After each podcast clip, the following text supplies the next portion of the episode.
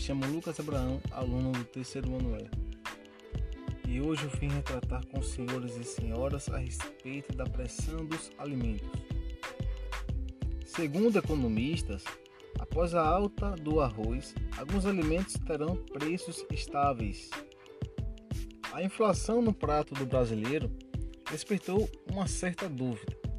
Estamos prestes a viver uma sucessão de alta nos preços momento em que a taxa básica de juros Selic, usada para controlar a inflação, está no seu mais baixo patamar histórico?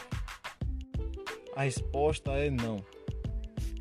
A inflação recente observada nos alimentos é pontual e não deve se expandir para outros setores da economia, segundo economistas ouvidos pela BBC News Brasil.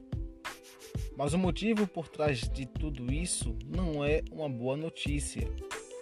Não existe demanda que sustente um aumento de preços generalizado, diz André Braz, coordenador do Índice de Preço ao Consumidor IPC, do Instituto Brasileiro de Economia IBRE, vinculado à Fundação Getúlio Vargas, FGV.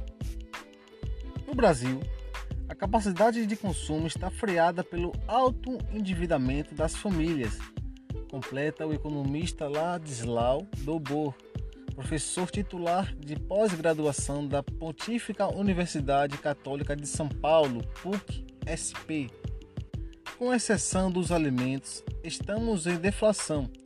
As pessoas pararam de consumir e o mercado de trabalho dinâmico vai demorar a voltar diz Maria Andréa Parente Lameiras, pesquisadora do Instituto de Pesquisa Econômica Aplicada IPEA.